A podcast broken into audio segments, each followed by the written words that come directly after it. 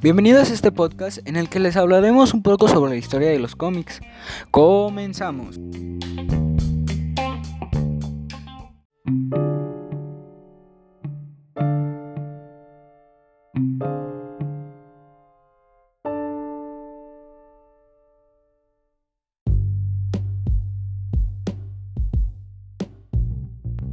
Comenzando cuando el pintor William Howard, entre los siglos XVII y XVIII, realizó ilustraciones burlonas de crítica social. Posteriormente, Los viajes del Dr. Syntax, publicado en 1809, es el primer cómic o aventura seriada de la historia en tener resonancia. Y después, en el año de 1837, el suizo Rudolf Toffer publica la primera tira cómica de la historia, titulada Las aventuras de Obadiah Oldbuck.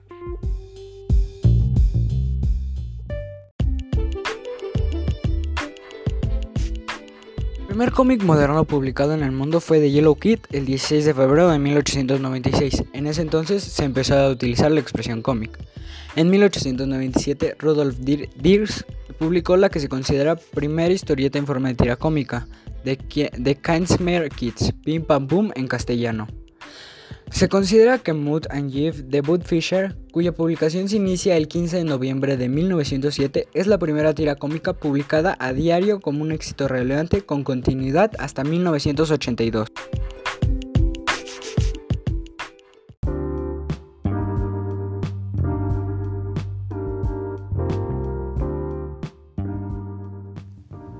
Emily Cole sorprendió al mundo el 17 de agosto de 1908 con la primera caricatura totalmente animada del mundo, Phantasmagoria, auspiciada por la compañía Gaumont en París. Luego, en 1929 se crearon las mejores historietas, donde encontramos alguna como Phantom, Popeye, El Príncipe Valiente, Flash Gordon, entre otras.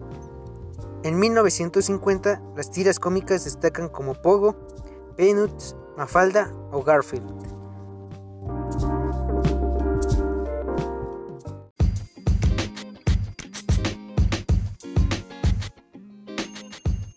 1960. Por esta época, el cómic es considerado como medio de comunicación. Destacan revistas como Pilote, Harakiri, Charlie Hebdo, Metal Hurlant, además de cómics como Valentina, Corto Maltés o Mara.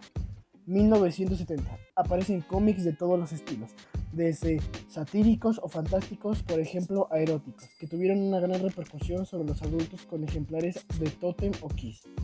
En el año de 1988, Alejandro Jodorowsky, guionista, y Moebius, dibujante, publican la serie El Incal. Representa una nueva etapa en el cómic de ciencia ficción.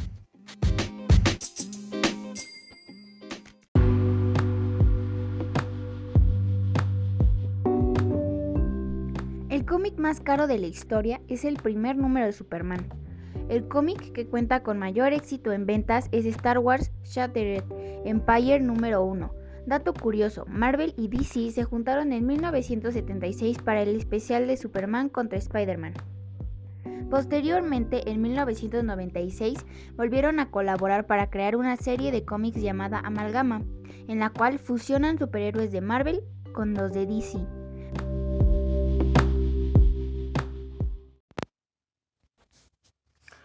Bueno, el mundo del cómic está de moda, hoy más que nunca.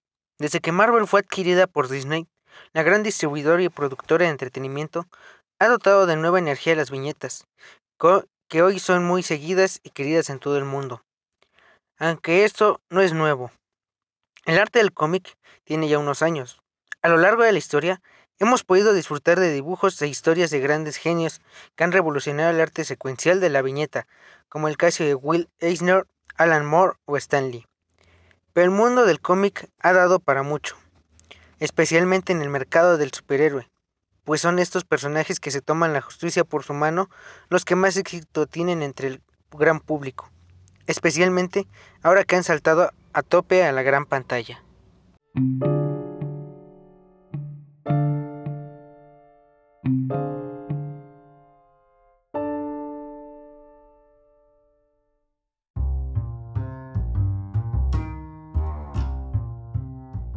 Eso es todo por nuestra parte. Esperamos que te haya gustado. Hasta la próxima.